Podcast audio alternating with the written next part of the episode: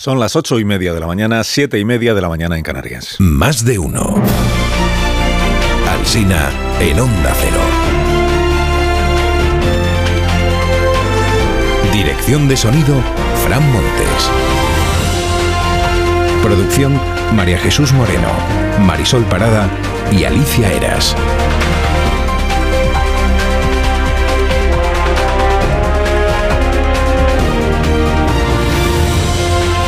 Las 12 y 20 minutos estamos en cadena en más de uno. Luego a partir de las 12 y 20 estamos también en más de uno, pero en emisión local en cada una de nuestras emisoras. Y luego a las 2 de la tarde llega Elena Gijón con todo su equipo para contarles lo que haya sucedido a lo largo de la mañana. Tres años después, tres años después del primer estado de alarma, hoy se cumple, en tres años de aquel sábado tan trepidante para todos. Tres años después, Víctor Lapuente nos pregunta en el diario El País si recordamos el debate que tuvimos en España respecto de si era mejor encerrarse en casa o hacer vida normal, o sea, eh, la doctrina Sánchez o la doctrina Ayuso, por simplificar. Y dice Víctor que con los datos de mortalidad en la mano, resulta que el tipo de política no fue decisivo, que en Suecia permaneció todo abierto, nunca fue obligatoria la mascarilla, y tiene el índice de fallecidos más bajo de Europa, junto con Alemania o Dinamarca, que por el contrario sí fueron países con políticas muy restrictivas. Dice Víctor de la Puente que él eh, apunta a que las naciones con mayor número de muertos, entre las que estamos, sobre todo en los primeros meses de la pandemia, tienen instituciones de baja calidad. Este sí es un, este sí es un elemento que diferencia unos países de otros, la calidad de sus instituciones. Y que las instituciones españolas eh, son mediocres. Son mediocres, entre otras cosas, porque los políticos aquí tienen más capacidad para tomar decisiones, por ejemplo, sobre adjudicaciones de contratos y cosas de esas. Bueno, hay grandes novedades en el mercado político de invierno. Feijó ha fichado a Piqué no el jugador, sino el exministro. Y también ha fichado a Nadal. No el jugador, sino el tío de, del jugador.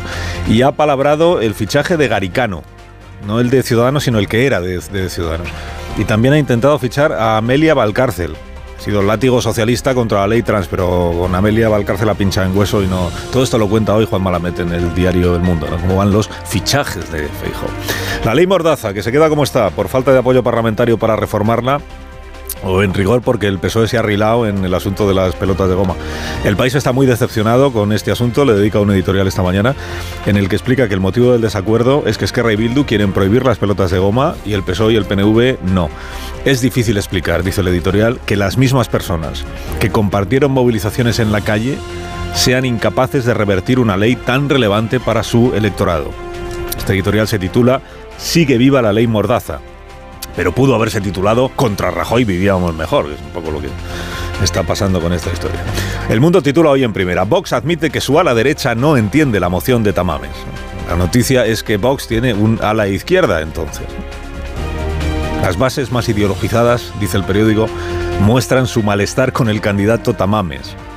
Esto es que lo de la nación de naciones y lo de dejar la bandera en casa y todo eso no le ha hecho gracia a las bases de, Vox.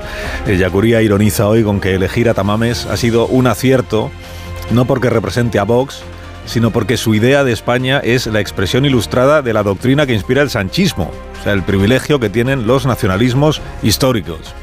Quirós, el director de ABC, escribió hoy que al final es Vox quien tiene el desafío de sortear a Tamames sin salir escaldado la próxima semana. Y Dani Ramírez en el español cuenta que Vox da a Tamames por imposible. Dicen en Vox, le vence el ego, es incapaz de controlarse por aquello que dijo sobre las extremosidades en otra entrevista. Informa la razón de que Sánchez dará la réplica en la moción de censura y que también tiene interés el gobierno en que Yolanda Díaz se luzca en esta sesión parlamentaria. O sea, que en algún momento pues también intervenga ella. Y Calviño, si es posible. El gobierno está recriminándole a Feijó que se abstenga en lugar de votar en contra de la moción de censura. Y hoy Garea le recuerda en el español que hubo una moción de censura contra Rajoy en el año 17, la presentó Pablo Iglesias, y el PSOE se abstuvo, utilizando los mismos argumentos que ahora está empleando el PP. Dijo Ábalos en aquel momento, la moción no va a prosperar, le da un balón de oxígeno al presidente Rajoy, nosotros no vamos a participar.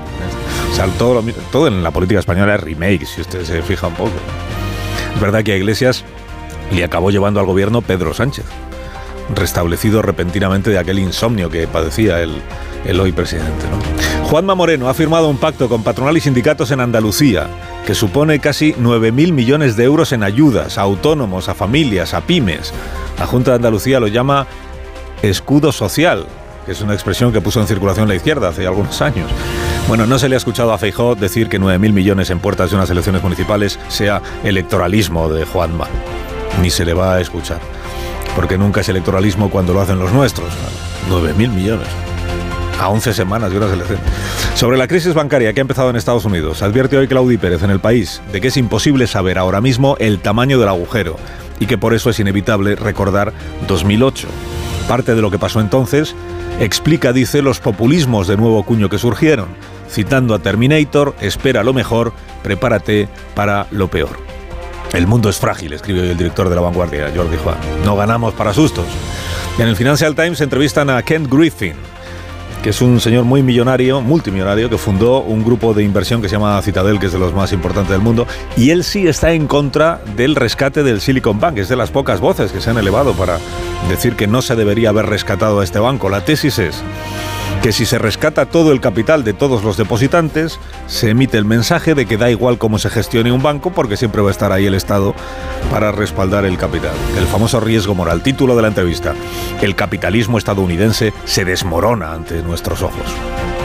Al ministro Escribá, el periódico que hoy más ilusión le va a hacer es El Mundo, porque publica una colección de opiniones de expertos sobre la reforma de las pensiones. Ahí están los Domenech del BBVA, los de La Fuente, FEDEA, está Funcas, está KPMG. Eh, por ejemplo, con estas frases sobre la reforma. Hipoteca la sociedad del futuro.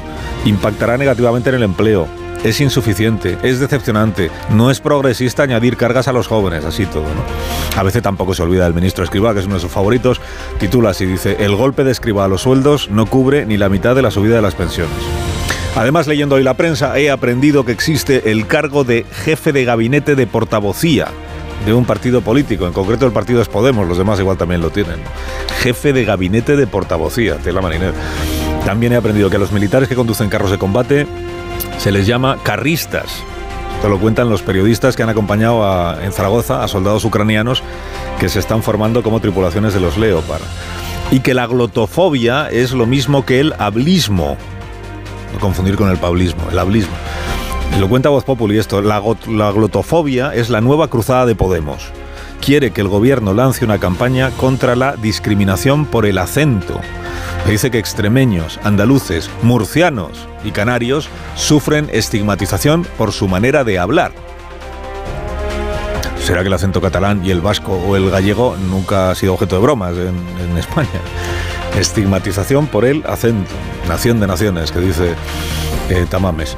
Se murió Kenzaburo Oe, el escritor al que Japón quería más que a su emperador. Recuerda hoy Javier Cercas en el diario El País que su obra no se entiende sin Iraki, el hijo que nació con graves deficiencias mentales y del que los médicos aconsejaron dejarle morir.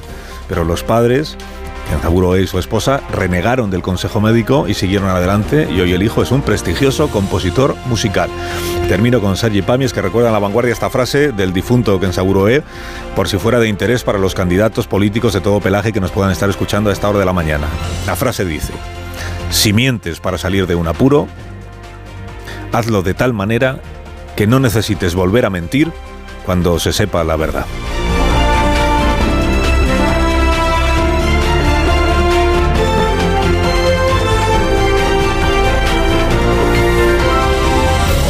Carlos Alsina en Onda Cero, somos más de uno.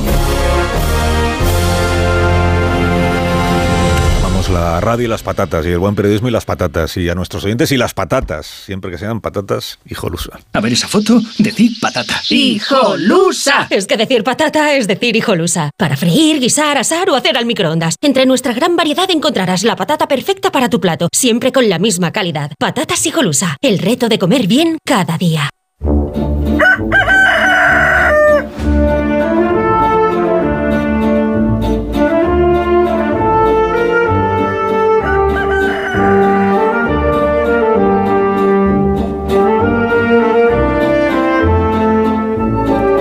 Como cada mañana, aquí está el gallo a la torre. Buenos días, Rafa. Buenos días, Carlos Alsina. Lo letal de la denuncia de la Fiscalía al Barça es que es la única narración lógica de lo ocurrido. Hubo un acuerdo secreto con Enríquez Negreira, se le pagó un sueldo descomunal y se hizo por su influencia sobre la carrera de los trencillas. Esto es por su capacidad de coacción. Esa historia de continuada adulteración de la competición que la Fiscalía Puls puso en circulación por si un juez quisiera darle la importancia de vida, lo ha cambiado todo. El Real Madrid abandonó su embarazoso silencio y lo que es más importante, San Mamés anticipó lo que le espera al Barça en los campos que desde ahora visite. Ya no se puede seguir mirando hacia otro lado, por más que la realización de la liga haya decidido someter a la audiencia a un goodbye Lenin. Hay un movimiento de la Fiscalía que aún comprometería más al Barça y es su intención de que testifiquen dos personas célebres. Uno es Ernesto Valverde y otro es Luis Enrique. ¿Qué tienen de particular?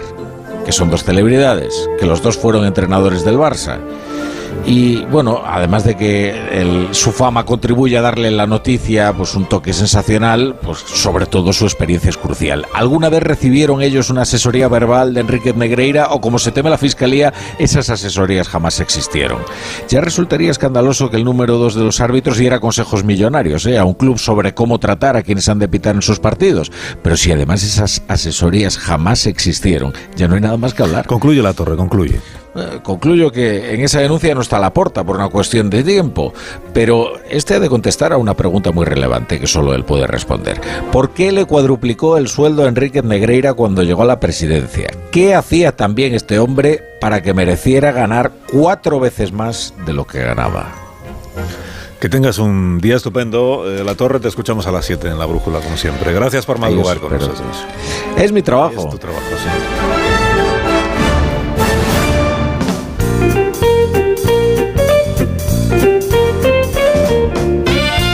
Trabajo de los contertulios de este programa es analizar los asuntos del día, pero antes eh, son agraciados con unos Callahan, Marisol. Porque así estarán muchísimo más cómodos, porque los Callahan cuentan con la mejor tecnología para caminar. Son los únicos zapatos que se adaptan a tus pies, aportándote siempre una comodidad sin precedentes, ligereza, amortiguación y adaptación gracias a su exclusiva tecnología Adaptation que se adapta al pie tecnología, diseño y confort al mejor precio, fabricados en España por expertos artesanos, a la venta las mejores zapaterías y en callahan.es. Hoy analizan la actualidad para ustedes Pilar Velasco. Buenos días, Pilar. Muy buenos días, Alsina. Casimiro García Vadillo. Buenos días, Casimiro. Hola, buenos días. Nacho Cardero. Buenos días. Muy buenos días. También Marta García Ayer y Rubén Amón. Buenos días, Marta. Buenos días, Carlos. Buenos días, Rubén. ¿Qué tal, Carlos? ¿Cómo estás? ¿Qué pasa? ¿No te gusta? Hoy analizan la actualidad para ustedes. Sí, me ha gustado muchísimo la fórmula, público. De hecho al servicio del público. Eh, hace tres años, ¿dónde estabais? ¿Os acordáis? ¿No? Tres años, declaración del estado de alarma. Fue un martes, eh, perdón, fue un sábado de Consejo de Ministros extraordinario en el que pasaron un montón de cosas. Primero que duró todo el día el Consejo de Ministros. Luego que a mediodía filtró Podemos una versión del decreto del estado de alarma que no se correspondía con el resultado definitivo. Y nos tuvieron a los periodistas aquí dándole vueltas a exactamente entonces qué es lo que ha pasado ahí y qué es lo que se ha, y qué es lo que se ha aprobado. Bueno, he contado que tres años después está pendiente la auditoría esta que prometió el ministro Salvador Illa. La última noticia que yo leí sobre esta auditoría la publicó el Independiente, el periódico Casimiro, en eh, el pasado otoño, que decía que para primeros de este año calculaban en el Ministerio de Sanidad que igual se podía presentar algo de lo que se ha estado ahí haciendo. Fueron nombradas cuatro personas por el Ministerio de Sanidad para elaborar esta evaluación independiente, que es como la llamó el ministro, y también la ministra Carolina, Darias, evaluación independiente del comportamiento de las administraciones, sobre todo en los primeros meses de, de, la pandemia, que es cuando más complicaciones hubo de todo tipo. Esas cuatro personas que son una profesora de la Universidad Complutense, un catedrático de salud pública de la Autónoma, una eh, responsable de la Escuela Andaluza de Salud Pública, y un ex eh, subdirector general de salud del gobierno de Galicia. Tengo aquí sus nombres, digo porque hemos eh, contactado al menos con tres de estas cuatro personas y no quieren decir nada de qué pasa con esa auditoría, remiten al Ministerio de Sanidad. Ministerio de Sanidad, Ministerio de Sanidad. No sé si vosotros tenéis alguna noticia, ¿verdad?, de en qué punto se encuentra esa evaluación independiente que, según el propio ministro nos explicó, pues tenía que servir para que aprendiésemos de lo que había ocurrido. Tres años después, lo que estamos contando estos días es que la situación de la sanidad pública en España está al límite. En todas las comunidades autónomas hay falta de personal, hay eh, plazas que no se pueden cubrir, hay falta de recursos, o sea que todo lo, aquello que se supone que habíamos aprendido hace tres años, o lo hemos olvidado o es que nunca tuvimos la capacidad para aprender nada. ¿Queréis hacer algún comentario sobre yo, yo fíjate, yo creo que nos hemos olvidado de la auditoría como nos hemos olvidado de la pandemia, porque también el el ser humano necesita también muchas veces olvidar para seguir adelante y yo creo que mm. nos hemos olvidado de, lo dramático de, aquella situación. Y ahora recordando, yo, yo tengo muy vivida la, eh, aquella semana que me, acuerdo perfectamente, el, 8 de... Fue el 8 de marzo, que coincidiendo con la manifestación yo estaba en, en Londres y entonces fue algo que me, vamos, me encogió el corazón, que fue ver Heathrow totalmente vacío, fantasmagórico, una imagen que yo, mientras aquí se estaban celebrando la manifestación del 8 y yo me acuerdo que me hizo una fotografía del, del, aeropuerto y se la mandé a Susana Griso, que la emitió en espejo público eh, al día siguiente porque era espectacular. Lo cual, y aquí estamos con las manifestaciones. Y después, esa semana, claro, al comprobar lo que estaba pasando en Heathrow y, en Londres, reuní, yo me acuerdo, a todo el equipo de redacción y empezamos a analizar lo que venía. Y era la semana pues, justo pues, previa al, estado de alarma, el 14. Y en la reunión que tuvimos el 13, el viernes previo, nos pusimos a analizar las páginas web de, de, Italia, donde ya estaba haciendo estragos la pandemia, y vimos que absolutamente todas las páginas web, todas las noticias eran sobre, sobre el COVID. Y en España todavía no. Con lo cual quiero decir que lo primero que tenemos que hacer, eh, eh, queramos o no, es que llegamos tarde a calibrar la, la la relevancia de la pandemia y que de, todos aquellos, de producirse todos los errores que se produjeron, que fueron muchos, también muchos aciertos, por supuesto, pero el, desastre de la cogobernanza, lo que acabas de decir tú, la crisis sanitaria, el mejor sistema sanitario del mundo, pues no era tal, se ha demostrado que no era tal. Eh, y sobre todo una merma de libertades eh, considerable, donde el principio el, buen comportamiento de la sociedad, apoyándose del lado del gobierno en una situación crítica, después pasó a, a un poco a mansedumbre. ¿Vale? Y donde yo recuerdo todavía el, el, cuando estuvo el Tribunal Constitucional tumbió parcialmente el primer estado de alarma y después el segundo estado de alarma, la respuesta del, de Pedro Sánchez fue si volviera a ocurrir haría exactamente lo mismo. y yo creo que de todos aquellos males, de todas aquellas cosas que hicieron, hicimos muchas cosas buenas, pero hicimos muchas malas, pues todavía eh, no hemos aprendido ni las hemos analizado y si se volviera a producir un caso como el, como el de la pandemia, volveríamos a caer en todos los problemas y los mismos males. Y yo creo que mm, es verdad lo que dice Nacho, perdona. No, sigue, sigue. de que el ser humano necesita aparcar las malas noticias y Muchas veces gracias a eso sobrevivimos, pero los gobiernos tienen que estar por encima de esa situación porque realmente sí que hace falta hacer un análisis y un balance. Porque de haberse hecho, y si se hubiera hecho seriamente, pues eh, se hubiera detectado eh, la gravísima situación en la que estaba la sanidad pública, sobre todo en la atención primaria, la falta de respuesta, la falta de capacidad para tomar determinadas decisiones, por ejemplo, el desastre que supuso la compra masiva de mascarillas de manera alocada, las corruptelas que han salido por ahí. Pongo esto como un ejemplo de otros muchos que sucedió en, las residencias de ancianos. Eh, es decir, hay tanto cúmulo de cosas que se hicieron mal muchas veces no por voluntad de hacerlas mal, sino porque ante el, dramatismo de la situación se improvisó como se pudo, que lo que no podemos hacer es decir, bueno, como eso ya ha pasado, vamos a olvidarlo. Hombre, no, porque desde las medidas políticas, como bien recordaba Nacho, que han sido declaradas constitucionales por el Tribunal Constitucional, porque el mecanismo no era el estado de alarma, sino hubiera sido el estado de excepción para tomar determinadas medidas, hasta lo más mínimo indispensable sobre mm, quién tomaba. Acordaos que el gobierno en un primer momento tomó todas las medidas, todas. El gobierno, Pedro Sánchez, encabezó la manifestación, eh, decretó el confinamiento, tal. Y cuando pasaron unos meses, como se vio que eso tenía un desgaste enorme, gobernanza, cada comunidad autónoma que asuma qué es mejor una cosa o la otra, qué era lo que tendríamos que haber hecho. Es decir, cuáles son las conclusiones después de tres años para que si sucede algo parecido, ojalá no suceda nunca, la sociedad, el gobierno, los médicos, el sistema funcione mejor. Eso no lo tenemos encima de la mesa. Y el gobierno ha defraudado una vez más con su promesa de tener este documento, por lo menos para que la gente lo pueda debatir y conocer. Sí, y fustigarse sobre si el estado de alarma debía ser decretado antes o después eh, es, muy, es muy fácil ahora en retrospectiva, ¿no? Pero fíjate, yo tengo la imagen contraria a, Cardero. El 8 de, mayo, de marzo fue la manifestación, el 6 de mayo Trump había anunciado el mayor cierre del espacio aéreo de la historia, así que yo viajé a Nueva York a despedirme de, de la familia con la sensación de que realmente podía haber un cierre del espacio aéreo importante que iba a durar meses. Así que el, día del decreto del, estado de alarma, yo sí estaba en Nueva York y era una ciudad donde la pandemia eh, estaba mal vista y donde los restaurantes estaban llenos, las calles estaban llenas, todo el mundo, eh, las, eh, las piscinas públicas estaban llenas de gente que yo claro, ya con España, esas imágenes de, ese sábado por la tarde, con la Gran Vía absolutamente vacía, eh, me sorprendía con esa sensación que decíamos de cuidado, que venimos del futuro ahora los europeos y esto va a llegar a, Nueva York. Las imágenes fueron más duras en Nueva York que en Madrid. Recuerdo esos,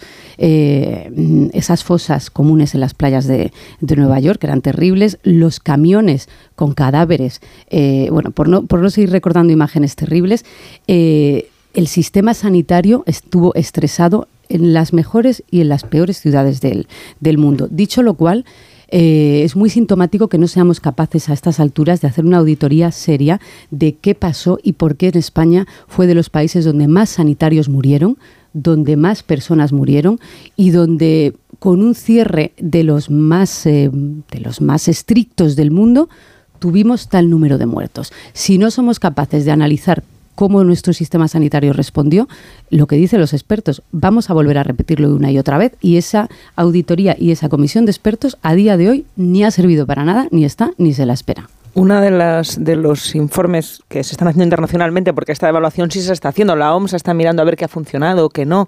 Em, hay un consenso, por ejemplo, que estaría bien que nos lo empezáramos a tener claro. Esperemos que no haya que tomar medidas similares nunca más, pero bueno, de lo que se ha aprendido en estos años es que lo último que se debería cerrar son las escuelas. Y es lo primero que se cerró. Y en, en ningún otro país que yo sepa al menos, no sé si vosotros tenéis en mente alguna otra eh, política de, confinamiento, eh, se hizo con los niños lo que se hizo en España. Y hemos hablado de las residencias eh, de mayores y está bien que se haga porque todavía hay muchas responsabilidades que aclarar ahí pero en ningún país a los niños se los encerró en casa tres meses, como si fueran el foco de la infección. Eh, es algo realmente extraordinario y las secuelas que eso tiene todavía no las sabemos. Ya no solo por el cierre de escuelas, es que recordemos que los adultos podíamos bajar y los niños no. Y uno de los momentos más extraños y más lamentables de, las rectificaciones sobre la marcha que hizo el gobierno en aquellos, en aquellos días, en aquellas semanas, fue cuando se autorizó por primera vez a sacar a los niños de casa para ir a la farmacia o al supermercado, que era lo con, y con los parques cerrados. Se cometieron tantos errores. Es verdad que ahora sabemos cosas del virus que antes no sabíamos. Otra de las cuestiones muy, muy controvertidas fue cuando cada vez más expertos epidemiólogos avisaban que esto era un virus que se contagiaba por los aerosoles, que era respiratorio, y sin embargo todas las medidas seguían encaminadas a decirnos que nos laváramos las manos y desinfectáramos las verduras. Y no tenía ningún sentido. Simplemente estaba basado en la experiencia de gripes anteriores que sí que es verdad que tenían eh, la, idea de que era por el contacto, pero esta no era, esta no era así. Y, eso sí que deberíamos empezar a repetirlo porque siguen como supersticiones las, las inercias del pasado, pero de verdad que lo de los niños se ha comentado muy poco y a mí me parece extraordinario. No poder sacar a un bebé o a un niño de 8 años a dar un paseo por la calle, guardando las distancias, es, es un síntoma más de que no se nos trató como adultos. Porque en otros países, eso que comentabas antes de Víctor La Puente de Suecia, no sé si con la demografía española hubiera funcionado aquí, pero desde luego en Reino Unido, que conozco un poco más cómo lo hicieron allí, todo el mundo podía salir de casa todo el rato durante toda la pandemia a un kilómetro de casa. No, hay no había policía que te supervisara si te alejabas o no, pero se entendía la responsabilidad de la gente que podías ir a que te diera el aire. Y aquí no nos dejaban ni eso porque por si acaso nos despistábamos. Digo que no hay una auditoría que pueda medir el impacto psicológico de una situación como aquella. De hecho, el hecho de convocarla y mencionarla ahora, yo creo que a todos nos ha producido sobrecogimiento y estremecimiento, ¿no? Porque se amontonan todas las sensaciones que uno ha ido tratando de, amortiguar con el paso del tiempo y que en cuanto se reaniman aparecen con toda su corpulencia. Yo eh, prometo que estoy un poco sugestionado por el recordatorio y creo que se han transformado muchas cosas, muchas, eh, en, la gestión de las secuelas psicológicas, pero también en los hábitos, porque desde luego el teletrabajo, que era uno de los aspectos que en la sociedad española estaba muy poco considerado, ha adquirido una dimensión casi general.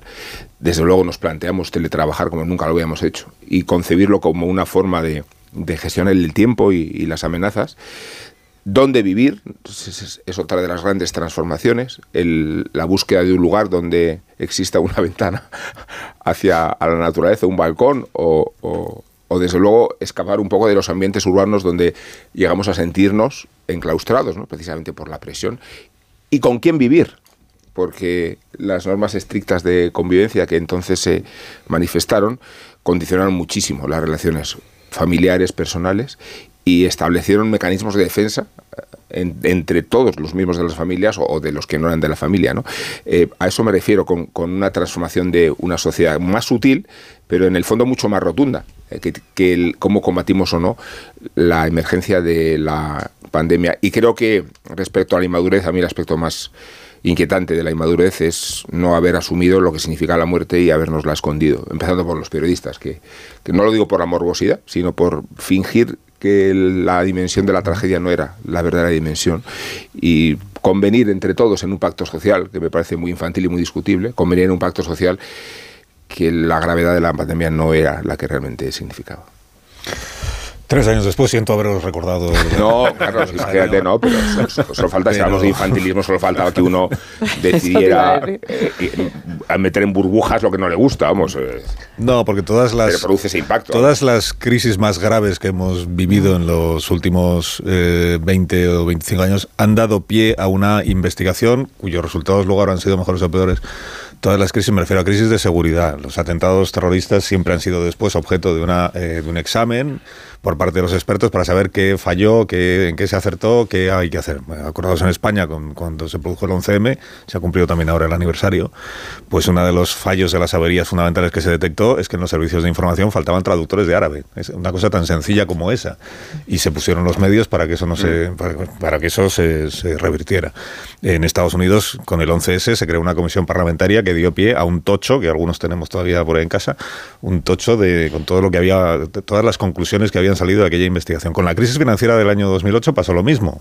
En Estados Unidos, desde luego, hubo una investigación sobre la subprime, porque había, porque había caído Lehman Brothers, qué es lo que se había hecho bien, qué es lo que se había hecho mal. Bueno, en España que somos muy de comisiones de investigación eh, parlamentaria sobre cosas que ya están siendo investigadas, eh, seguramente nos falta esta costumbre, yo creo.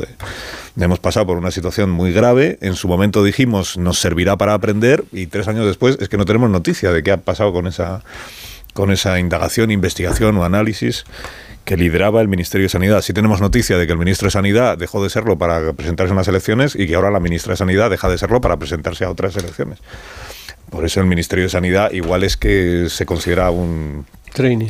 sí, un training para candidatos electorales, pero sería interesante saber si fue un acierto lo de las escuelas, fue un error, si fue un acierto el confinamiento durante tanto tiempo innecesario, en fin, todo aquello que nos prometieron que se iba a examinar y analizar y que ahí quedó, porque es verdad que ayuda mucho que no queremos la mayoría acordarnos de todo lo que pasó en aquellos días. Pero una de las promesas era eh, que habría que dedicar más recursos públicos a la sanidad, a los médicos, a las enfermeras, a los medios en los hospitales y tres años después estamos viendo movilizaciones todas las semanas precisamente para denunciar que hay escasez o precariedad, igual hasta más precariedad que la que teníamos hace tres años, en medios y en personal.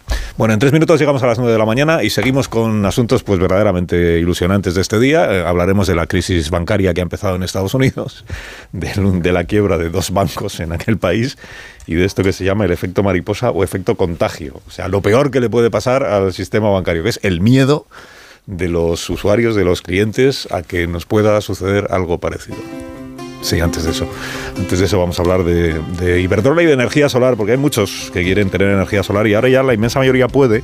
Puedes decir sí al ahorro, puedes decir sí a cuidar el planeta, porque con Smart Solar de Iberdrola, vivas en una casa o en un edificio, puedes ahorrar hasta un 70% en tu factura de la luz y sin inversión inicial. Y además te gestionan todas tus subvenciones y te compensan la energía que te sobra. Tienes más información en iberdrola.es, también en este número de teléfono, es el 924 24 24, 924 24 24 o en los puntos de atención. Iberdrola es empresa colaboradora con el programa Universo Mujer. Más de uno. Onda Cero. Carlos Alsina.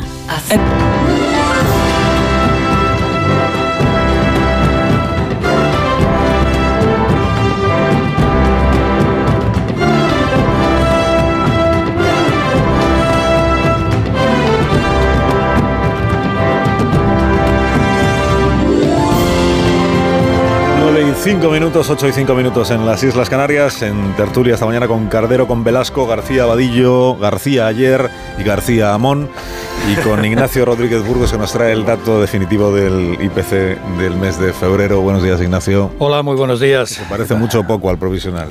Pues mira, la inflación la verdad es que no da tregua, sigue avanzando, aunque modele el ritmo, pero en el mes de febrero la inflación interanual, interanual se situó en el 6% y respecto al mes anterior, pues los precios subieron un 0,9%, nueve décimas arriba. La inflación subyacente se coloca en el 7,6%. En ambos casos es una décima menos que el dato adelantado, pero también en ambos casos es una décima por encima del mes de enero en interanual.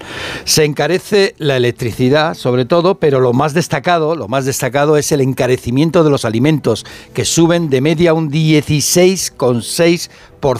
Es decir, todavía siguen subiendo los precios de la cesta de la compra.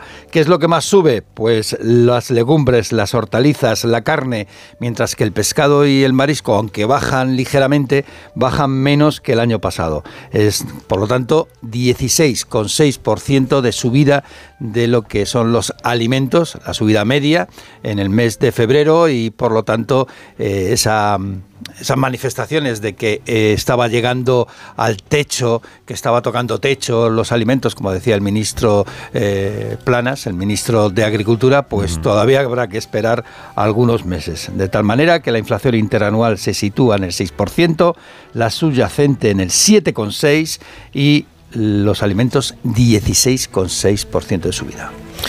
Pues la única manera que tendrá el gobierno de encontrar algo positivo a este dato es que es una décima inferior al dato provisional. Hemos, intersemanal. Hemos mejorado el, provisional, el definitivo. el, provisional era eso, provisional. bueno, 6% de inflación, eh, o sea que no hemos doblegado la inflación ni empieza una tendencia descendente ni nada parecido.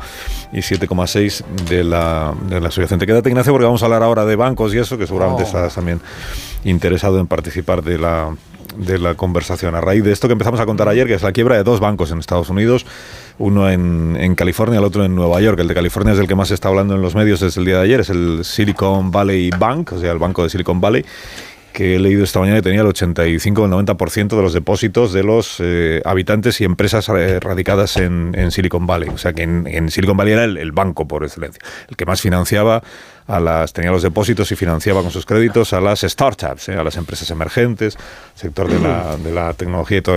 Venía haciéndolo desde hace treinta y tantos años. Pero este fin de semana se produjo la quiebra. Eh, hoy publica algún periódico también estadounidense mm, un reportaje sobre qué ha pasado durante el fin de semana en, la, en el gobierno de Joe Biden.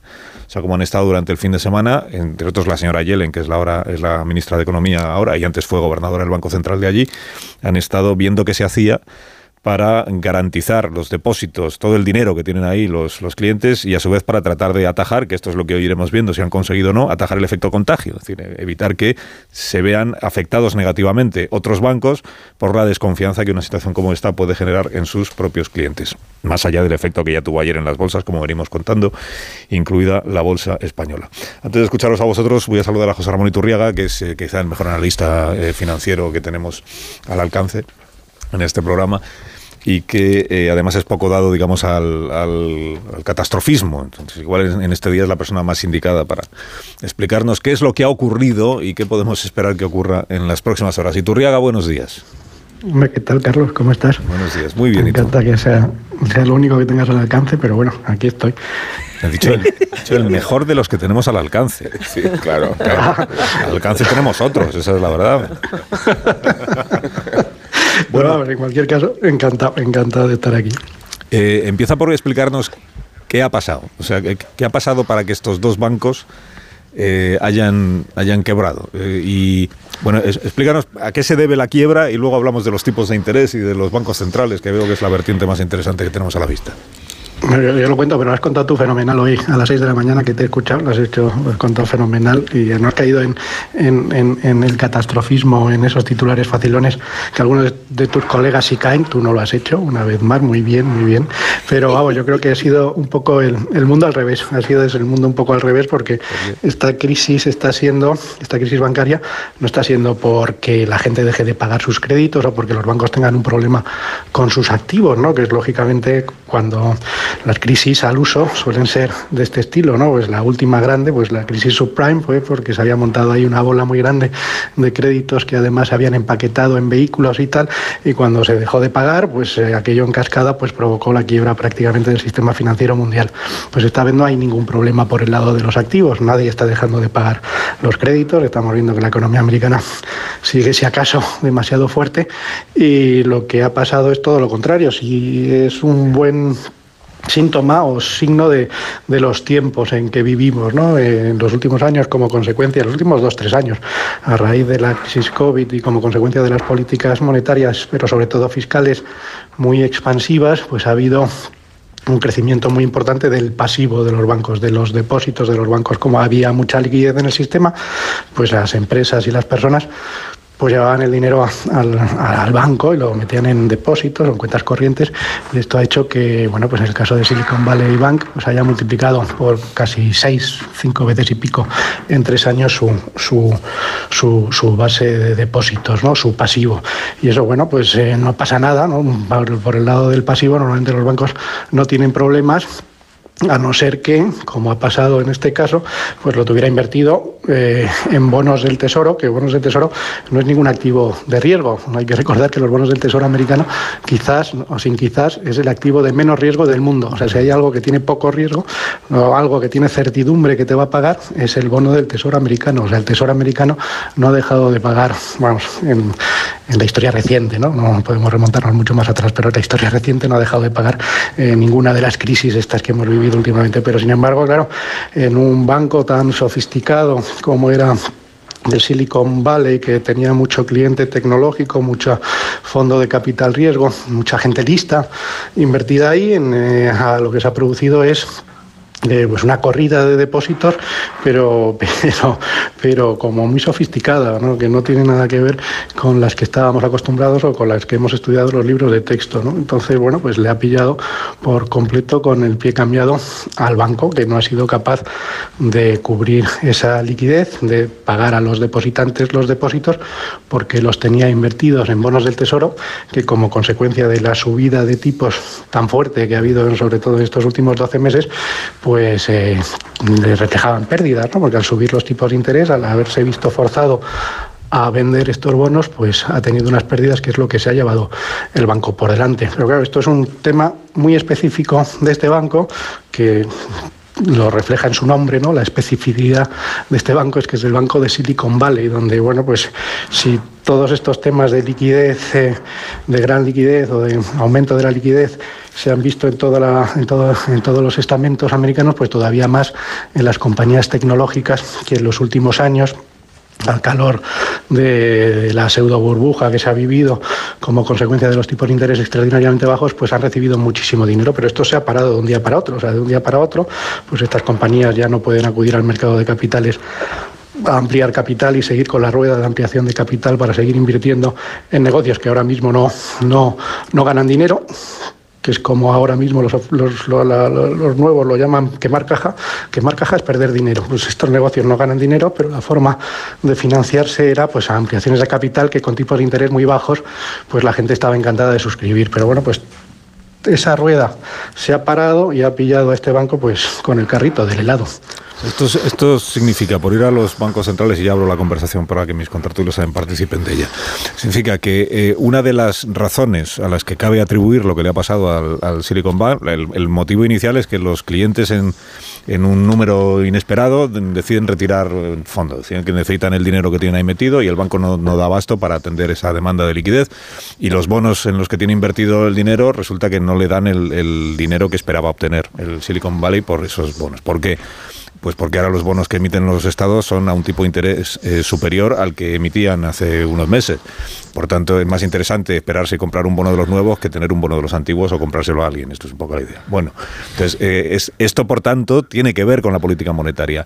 Si los bancos centrales, la Reserva Federal en Estados Unidos, eh, está en el origen de lo que le ha pasado al Silicon Bank, significa, y por ahí va la prensa financiera esta mañana, que los bancos centrales van a pisar el freno con la subida de tipos de interés. Van a decir, uy, que ha habido lo que en España llamaríamos un efecto indeseado. Hemos tenido un efecto indeseado en la subida de tipos de interés, por tanto, vamos a darle una vuelta a esto. Pero claro, a la vez, la política monetaria y la subida de los tipos de interés era la herramienta fundamental con la que contábamos para conseguir acabar con la inflación. Si renunciamos a la subida de tipos de interés, nos acostumbramos o nos resignamos a tener una inflación al 6% en España cuántos meses, cuánto tiempo más. ¿no? Es un poco el dilema en el que ahora están entonces las autoridades monetarias. ¿Qué hacemos con los tipos de interés para evitar que se produzca un efecto indeseado o un efecto contagio en el sector bancario? Esta es un poco la situación, ¿no? Sí, este es el del dilema que están ahora mismo los bancos, pero yo creo que el origen del problema eh, no es la subida de tipos, el origen del problema ha sido los tipos bajos durante mucho tiempo. O sea, la pelota de depósitos que se ha montado en el Silicon Valley Bank en concreto ha sido consecuencia de la locura que han vivido el sector de las tecnológicas estos últimos años al calor de tipos de interés extraordinariamente bajos que les ha permitido pues levantar pues mucho dinero ¿no? para estos negocios que necesitan dinero, pero bueno, pues se acumulaban ahí en el momento que se ha parado esa rueda como consecuencia de la subida de tipos de interés. Y no es que no, no es que estemos en el 2008 donde el mercado de capitales se paralizó, sino probablemente estas compañías sean capaces de conseguir dinero, pero a valoraciones completamente distintas de las que estaban acostumbrados. Entonces, bueno, pues estamos en ese momento de fijación de precios que, bueno, pues acabará llegando, pero que todavía le queda un poco, ¿no? Pero ese no es el problema ahora, lo que tú dices es, eh, eh, bueno, pues desde luego es un aviso a navegantes lo que ha pasado con el banco, pero el tema de la inflación, pues como tú muy bien has dicho, pues no, no, no, no está todavía embridado. Entonces, bueno, pues lo que yo creo que la foto finish no va a ser mala para los mercados porque yo creo que el principal riesgo que tenían ahora los mercados era que los bancos centrales en ese afán de controlar la inflación pues se pasarán de frenada, ¿no? Pues, eh, la semana pasada fue, fue, un muy buen ejemplo, ¿no? Powell se vino arriba el lunes o martes al calor de los datos de inflación, hizo un discurso pues muy hawkish, ¿no? que decimos los, cursis de los técnicos, eh, eh, muy hawkish en el Senado y en el Congreso americano, y eso hizo que las tipos de interés subieran y bueno, pues luego acabó pasando esto el jueves viernes y, y, bueno, pues ya los, lo que se está descontando es que bueno, pues puede quedarle alguna subida adicional a la Reserva Federal, pero no muchas y sobre todo se está empezando a hablar ya de que van a empezar a bajar tipos razonablemente pronto. Bueno, yo creo que hacer un análisis eh, hoy todavía es un poco, un poco, un poco en caliente. Estamos haciendo un análisis demasiado en caliente porque primero yo creo que la magnitud, más allá de la reacción de los mercados, que yo creo que se justifica en que ha cogido a mucho hedge fund con el pie cambiado y que está todo el mundo, todos los hedge fund, que son estos los que primero atizan y luego analizan, ¿no? De subidos en los bancos. Entonces, al, al calor de estas noticias han tenido que vender muchos bancos, pero yo creo que en tanto que esto no es un problema sistémico de la banca y que desde luego no es extrapolable al resto del sistema financiero americano y mucho menos al sistema financiero europeo, bueno, yo creo que esto va a ser bastante, va a ser bastante temporal, ¿no? No, va, no creo que vaya a durar mucho. Y el tema de la inflación, en cualquier caso, a pesar de que los datos últimamente no dan tregua y dan para, para que ahora tus tertul, con tertulios pues laticen al gobierno, que laticen fuerte, por favor, eh, con los temas de, de, los precios, eh, lo que sí estamos viendo es que se van a acabar embridando, porque es un tema de aritmética. Sea, cuando los precios de las materias primas, de, tanto energéticas como de los alimentos, pues están cayendo, pues es solo cuestión de tiempo. Las commodities, ¿no? Lo que llamamos commodities, pues está cayendo, pues está cayendo todo, está cayendo también los fertilizantes, está cayendo todo, pues solo cuestión de algo de tiempo teniendo en cuenta el efecto base, la comparación con el año pasado, que eso se acabe trasladando a, los índices de precios. Lo que pasa es que lo que sí estamos viendo, y esto es lo importante, es que no va a volver donde estaba antes, o sea, porque, y esto yo creo que es fácil de entender, o sea, en tanto que la subyacente, que al final con lo que correlaciona, y es la inflación importante, con las subidas salariales, pues se va a quedar en torno al 3 y el 4%, ¿no? Pues eh, el otro día veis el titular de que el corte inglés va a subir el 17% del sueldo a sus empleados, el Corte Inglés y otras grandes compañías españolas, eh, un 17% en los próximos 3-4 años. Pues eso es lo que te viene a decir, es que este pacto de rentas implícito en el que están empresarios y empleados eh, eh, hoy hace que en vez de trasladar el 8% de subida de la inflación a los sueldos de este año, pues a cambio de no subirlo, pues haces 3, 4 años de subidas de entre 3 y el 4%. Y es ahí donde va a converger la inflación. Entonces, vamos a convivir con una inflación algo más alta. Yo creo que ese es el siguiente paso que tienen que dar los bancos centrales. Los bancos centrales lo que tienen que admitir es que no vamos a volver a inflaciones del 2%, que tenemos que convivir, como decía Bill Gross, que es un gran analista y gran gestor de fondos americano, que tenemos que convivir con inflaciones más cercanas al 3%.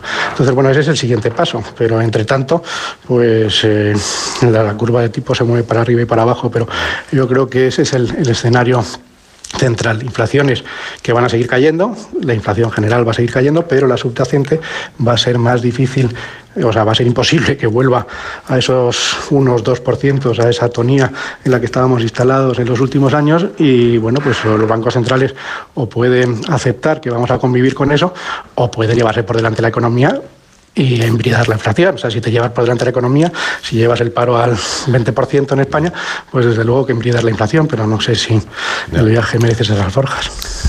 gracias por haber estado con nosotros esta mañana. Cuídate mucho. A ver si vuelvo pronto. Un abrazo. Eh, los contertulios de este programa. Pero que no sea por malas noticias. que seguro que quieren. No, lo de hoy no es una mala noticia. No, claro, que eh, vuelva, pero para decirnos que se ha arreglado todo. Lo de hoy es una mala noticia, pero podría ser peor, digamos. Podría ser peor. Y se, trata parece del gobierno ya, Carlos. Eh. ¿Eh? Es que parece del gobierno. se trata de saber hasta dónde, hasta dónde llega la riada. Este es el, este es el asunto.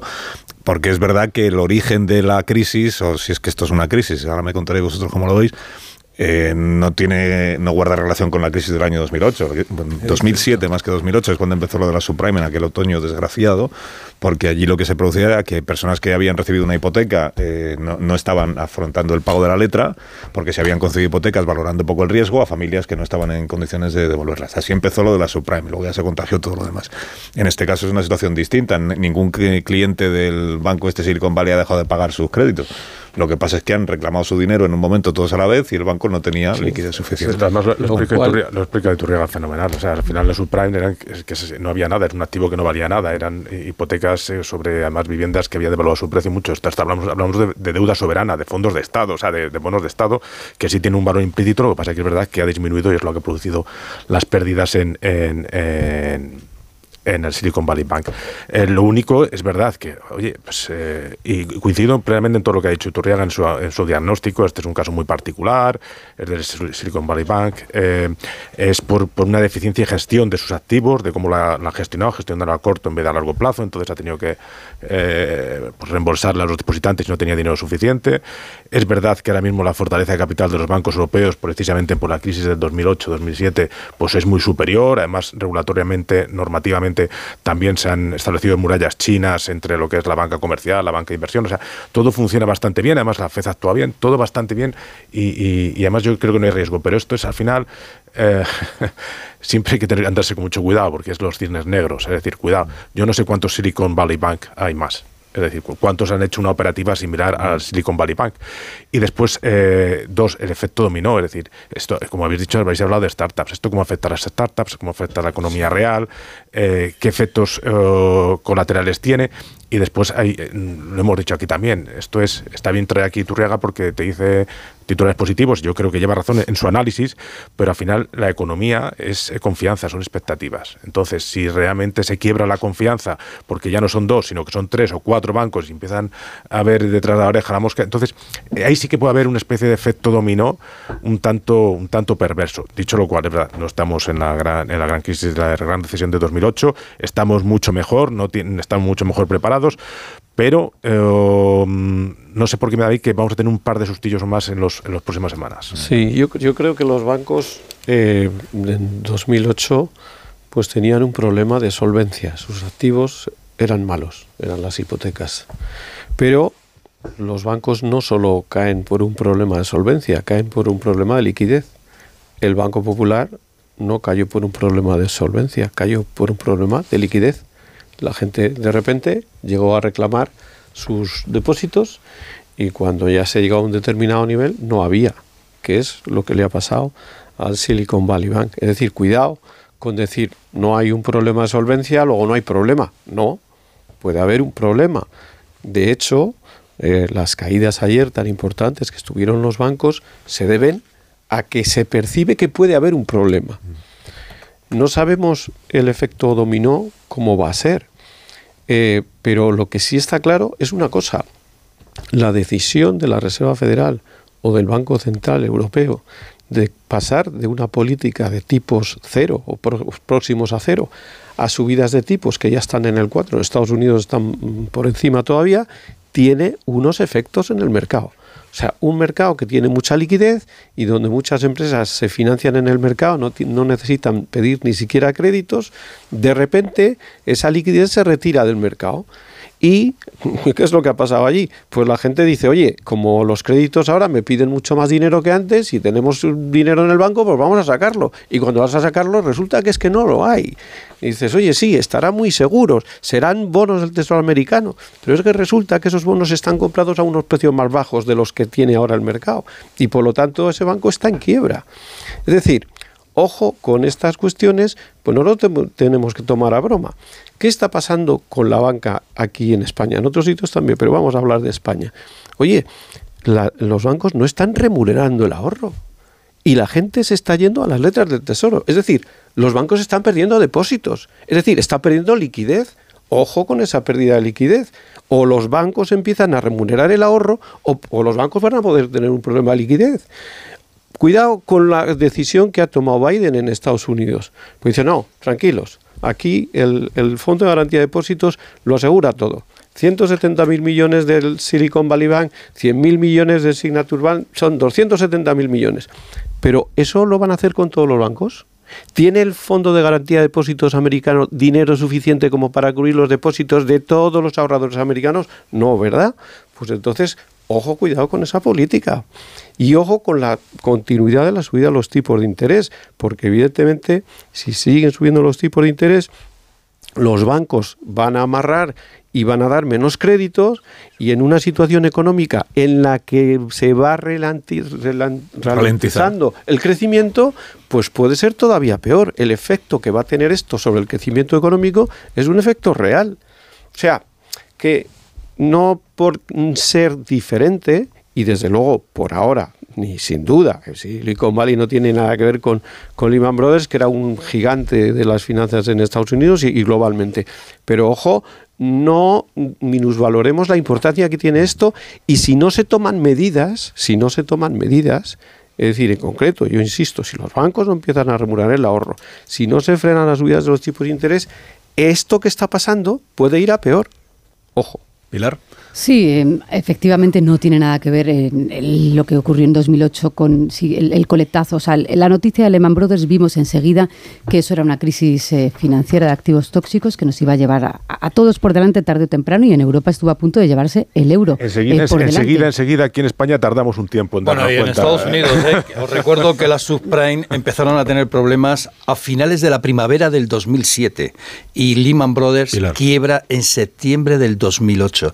Fijaros cómo se cuece lentamente la crisis. Se cuece lentamente, pero en Estados Unidos había la sensación de que eso era una crisis que se llevaba por delante muchas economías familiares. A mí la respuesta de Biden eh, sí me parece relevante, porque en ese momento, en el año 2008, y son las lecciones de la crisis del 2008, el rescate no estaba ni en el, eh, en, el inventario ni de demócratas ni de republicanos. El rescate no existía eh, como concepto. Y que saliera Biden el fin de semana con ese mensaje tan contundente de que hay depósitos eh, para todos, eh, hombre, ha frenado cierta inestabilidad y rescatabais muy bien el titular del Washington Post eh, con el que abre esta mañana, que dice, sí, bueno, no cundió tanto el pánico, pero cuidado que la inestabilidad sigue ahí. Lo que sí hemos aprendido también son los, decías, los efectos indeseados, en cualquier caso los efectos mariposas y que existen en, cuando, hay un, cuando hay crisis financieras, por muy pequeñas que, sean, ¿no? Y veremos cómo se traduce esto al, al debate la Comisión de Asuntos Económicos en, Europa. Recordar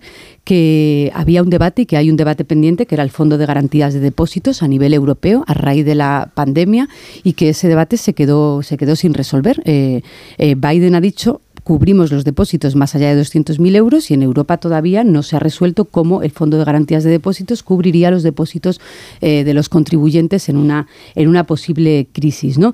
Y, y es verdad que no tiene que cundir el pánico, pero está afectando a un sector, el tecnológico, que en Estados Unidos es del 9 al 10% del Producto Interior Bruto y que sería como en España todo el sector turismo, ¿no? que está afectando a las criptomonedas, a las startups y que y que en Estados Unidos eso afecta al crecimiento y es, un, y es una economía importante y una economía que puede generar eh, más inestabilidad en otros sectores. Así que yo en este momento más preguntas ante un panorama que, creo que queda todavía por resolver. Hacemos una pausa y seguimos. mucho. Hacemos una pausa y seguimos con el asunto del día, que esperemos que sea solo del día de hoy. Que ya mañana esperemos. Eh, difícilmente va a ser así, pero bueno, hay que confiar que esto se, quede en lo que hemos contado hasta hoy y ya no vaya más. Las bolsas de momento esta mañana están en... Bueno, pues están... En, bueno, mira, lo que está ocurriendo es que ya están coloradas. Pero muy poquito, es apenas una décima, porque todavía es temprano, los bancos están recuperando alguna posición, pero vamos. 12.000 millones de euros tienen que recuperar. Que no han escuchado Iturriaga Bueno, también es verdad que han subido como la espuma, han sido los que más han subido en estos meses. Minuto y ahora mismo seguimos.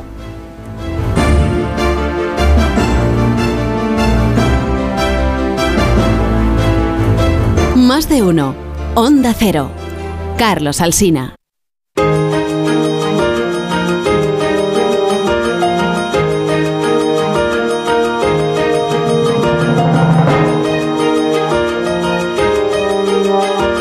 Más de uno. Onda Cero. Carlos Alsina.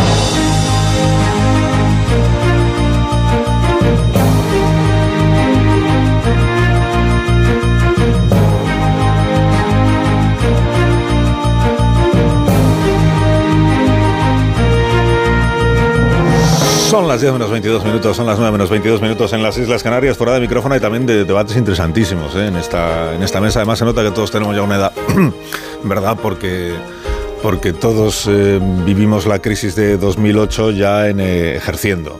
Eso se nota muchísimo en las conversaciones, claro. Porque tú dices ahora, sal a la calle y pregunta quién era Paulson. y a ver quién quién se acuerda, pero los aquí presentes sí nos hemos acordado, eh, mm, con un poco de ayuda, de que era el ministro de Economía de Bush cuando se produjo lo de Lehman Brothers.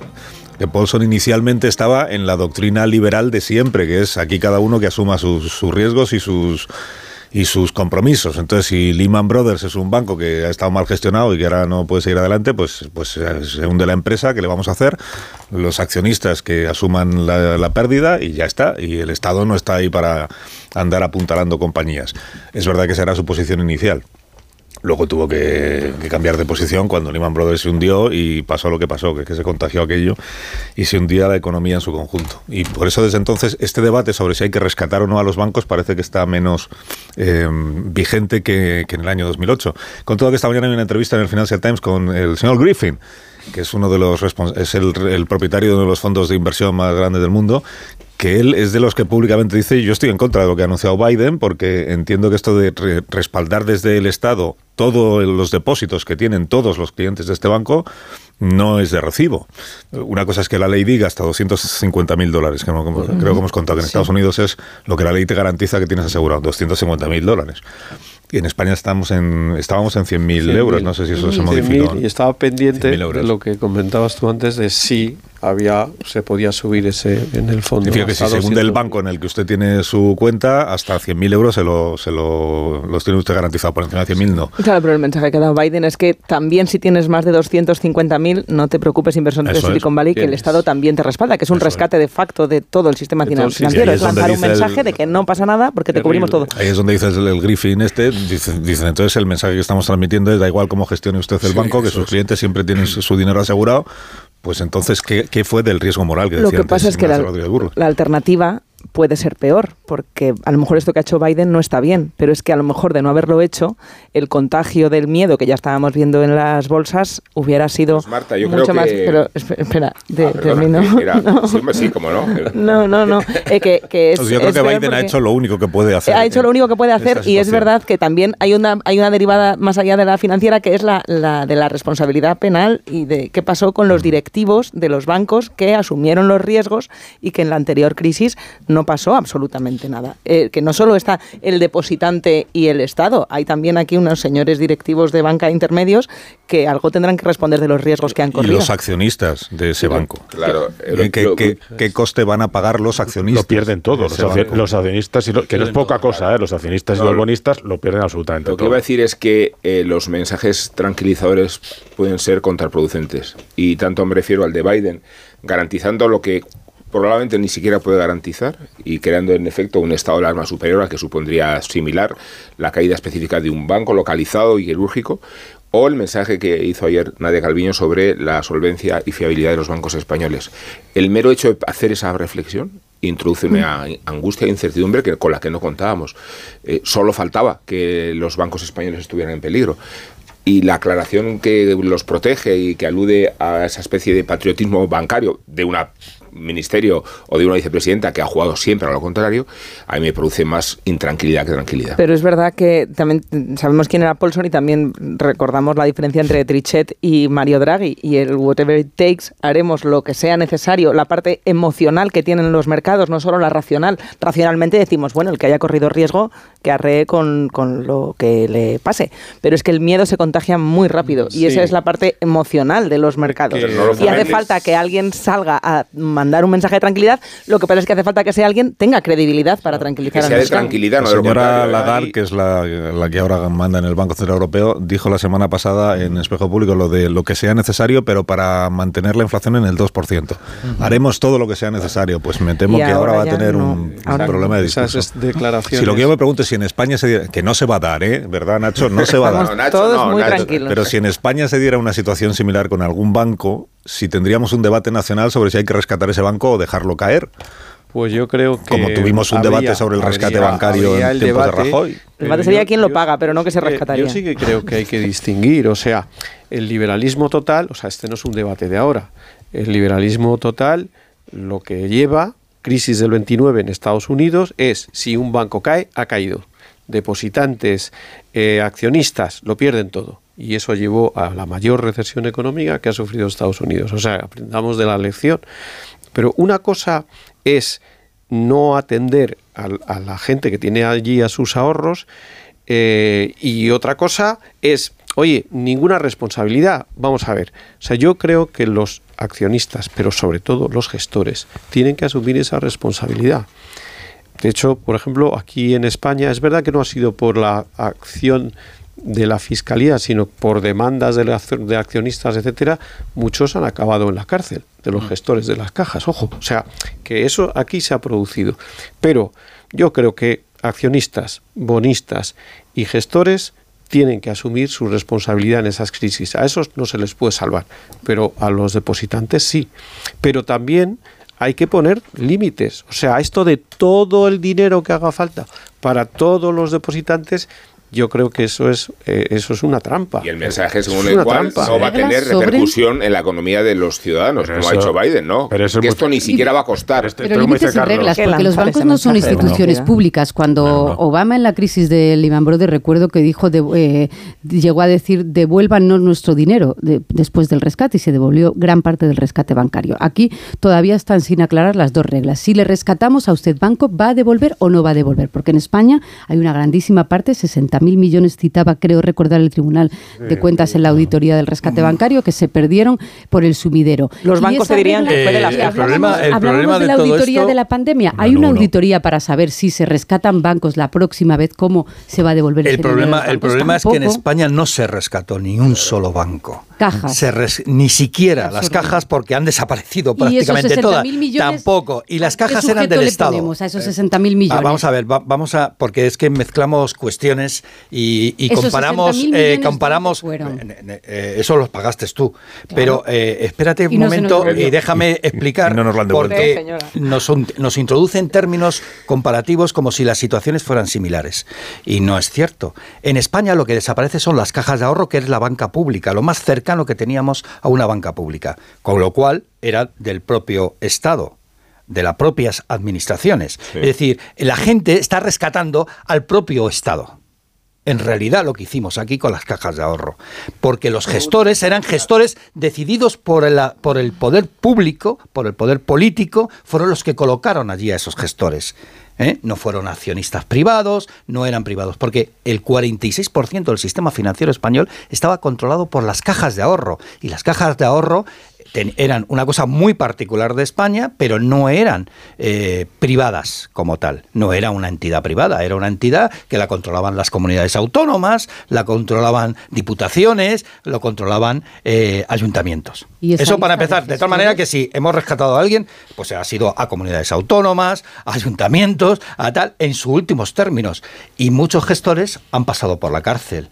Y bueno, hay gente que Porque- considera que tendrían yo que haber pasado recuerdo más. fueron por malversación. Pues no tengo los nombres ni los no, de no, es que, no me es que yo no tengo una lista muy grande de los Segundo. que... Perdón, no, es que esto cuando gallegas. decimos han pasado por la cárcel, eh, sí, han pasado pasaron por la muchos, cárcel, como los de Caja del Mediterráneo. por Caja del Mediterráneo, por de Galicia, de- Déjame de- matizar, por malversación y corrupción, no por haber mal, no por haber hecho caer esas cajas, no por la mala gestión de su cargo directivo. Esa lista yo no la tengo en la cabeza. Pues mira, eh, habría que reformarla, de si ese se hace falta. Segundo, creo que en España lo que se rescató fue a la gente, a la gente que tenía su dinero en las cajas de ahorro y curiosamente a la gente más humilde, porque las cajas de ahorro se especializaron precisamente en dar créditos y préstamos a las familias más humildes que hasta que no aparecen las cajas de ahorro y se desarrollan, no tenían acceso al crédito de los bancos. Sí, Ignacio, pero a raíz de ahí se reformó Después, también la legislación claro de que la se formación reformó y que había que que darle a los más. depositantes antes de venderle productos. Pero, por ejemplo, Claro, eh, la- por la- ejemplo, y ahí están todos los abusos de la- las la cláusulas suelo, No, no. de, los, de, de- de Pero las va acciones evolucionando la preferentes. las acciones preferentes fueron aprobadas por el Banco de España. Ignacio. Ahora ya sabemos- España de Miguel Ángel Fernández Ordóñez, Ignacio. porque había que defender, había que defender que no cayeran las cajas de ahorro y entonces sí, había se que juntarlas y tal. Se aloba, Ignacio. No, pero es que a mí me parece que fue Pero el compromiso eh, que tiene Ca- Ca- Caja Madrid, que es, ahora es CaixaBank, porque después fue Bankia y después fue CaixaBank, el compromiso que asumió es que iba a devolver el dinero del, del rescate. Bueno, es El que el, compromiso el Estado, el Estado es un es- compromiso- el Estado, el Estado es accionista. Es que es Sí, accionista claro, pues eso me, pues a eso me Y tiene- refiero. Y, y tiene El compromiso Estado es accionista y devolver. Pero hay, hay y una tiene el compromiso de vender sus acciones a un precio Pero suficientemente inte- interesante para que recuperemos lo que Pero hemos los, los invertido. 60.000 millones esos han perdido ya. Esos se han perdido, Esos pero se han vamos. perdido. Pues Y- eso es lo que dice Pilar. Ahora bien, ahora bien, yo creo que perdemos, o sea, estamos hablando en 2023 de un gobierno que ha puesto tope al, al gas, que va a intervenir la cesta de la compra, que no deja que las hipotecas variables suban más de la cuenta de determinados colectivos. ¿Tú crees que un gobierno en este momento, que yo creo que es lo mollar de todo, me dejaría que los depositantes, cualquier depositante, perdiera un euro? Ninguno. No. Ninguno. Ninguno. Políticamente no. Y aquí es. Pero Aquí es un no gobierno, las fechas, es un ¿eh? gobierno que sigue criticando el rescate bancario de la etapa de Rajoy. No, no, pero. No, no, sí, Sí. eh, sí, no, no, que, Sí, que- sí, que- que sí, Pero el propio presidente utiliza ese mensaje. Pero- cuando pero- pero por- Cuando la pero- primera, la primera caja de ahorros que se interviene la y se rescata es Caja Castilla-La Mancha y lo hace Pedro dando la Solbes. sensación que ayudan a sus accionistas y a sus bonistas cuando eso lo pierden absolutamente todos, no solamente salen los particulares. Y es verdad que es un error del gobierno, incluso el- este fin de semana el propio Sánchez por- volvió a decirlo en otro discurso, es rescatamos a Marcos, las políticas neoliberales, etcétera, que yo creo que es lo fundamental y es que además haciendo una retrospectiva, ya no, no, no, no quiero ser aquí la bulo ceballeta, pero de los atentados, de las Torres Gemelas, la caída de Enron, que fue el prólogo de, yo creo, de todo lo que ocurrió después en 2007-2008, ahí se acaban las políticas neoliberales y empieza el más Estado. Y el más Estado significa que aquí, aunque nos tengamos que endeudar lo que Pero sea con menester y muchos todo- matices, Nacho, porque ahora están las criptomonedas, que era lo que le intentaba decir a Ignacio. En aquel momento, cuando las hipotecas subprime, cuando los créditos eh, o, o- o los fondos eh, complicados a gente humilde o, o con poca formación financiera que no entendía lo que le estaba vendiendo su comercial de confianza de la caja de su pueblo, se eh, implementó la legislación de lo que tiene uno que enterarse antes de firmar según qué cosas. Pero han aparecido las criptomonedas a decirnos a todos que los que no corremos todos esos riesgos somos tontos porque no nos estamos forrando. Y ahora, de los bancos que han caído en Estados Unidos ahora, que son pequeños Pausa. y no eran sistémicos, de hecho, eh, intentaron que no los certificaran como sistémicos para no tener que responder a la legislación un poco más exigente con respecto a los créditos, estaban en criptomonedas. Y ahora hay que rescatarlos entre todos. O sea que al final va a cambiar, la crisis no es siempre la misma, va cambiando y vamos pagando las novatadas de no regular ciertas cosas. Una pausa, una pausa, una pausa. Son menos 10 las 10, una menos en Canarias. Ahora mismo completamos el análisis acalorado del día. Más de uno en Onda Cero.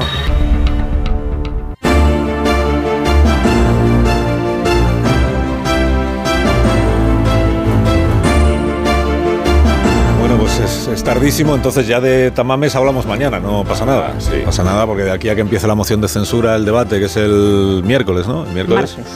El martes, gracias. Te das cuenta de, del interés que tengo yo, que lo tengo aquí apuntado en la agenda mal. El martes entonces, moción de censura, y el, y el miércoles ya se vota y, y ya se ve que no, que no sale. Nada, Previsiblemente sí. y entre medias, pues lo interesante, y como venimos contando, será ver hasta qué punto eh, Tamames es la oposición a Vox en el, en el debate de censura. En un giro insospechado de los acontecimientos. cada día que pasa es un poco más Fíjate eso. si acaba Vox votando en contra. Sí, sí, y Esquerra Republicana a favor. Si esto es un poco hacia, hacia eso vamos. Hacia eso vamos. Bueno, ¿quieres indultar a alguien antes de que terminemos la tertulia? Sí, Vamos. Procede a indultar a Emmanuel Macron, que seguro que nos está escuchando, y animarle desde aquí a perseverar con la reforma de las pensiones, aunque la intimidación de las calles, la presión sindical, la extrema izquierda de los insumisos, los controladores aéreos, los snobs y el populismo pujante de Le Pen aspiren a disuadirlo. Se prolongan y propagan las huelgas como si Macron hubiera emprendido una revolución desquiciada y lo que ha propuesto el presidente francés es sencillamente elevar la edad de jubilación a los 64 años. Sería aún así una de las más bajas del contexto comunitario y corregiría la anomalía de la edad vigente hasta ahora 62 y la contrapartida correspondiente en la economía nacional, que es el 14% del PIB. Recordemos que la esperanza de vida de un ciudadano francés es de 83 años, aunque no hay nada más francés que la pasión a las manifestaciones en el Gran Teatro de París y la pulsión regicida. Quiero decir que la reforma de las pensiones, pendiente de aprobarse el jueves, contiene una rebelión contra Emmanuel Macron mismo y que la calle amenaza con guillotinarlo para desquitarse de todas las frustraciones de la era presidencial y para consolidar el inmovilismo, de manera que el conductor de un tren francés pueda jubilarse a los 58, 50, 50 años, por mucho que las máquinas ya no se abastezcan de carbón, y que un empleado de la Comédie Française se marche a casa con menos años de cotización todavía, esgrimiendo para sí el régimen laboral vigente desde 1680.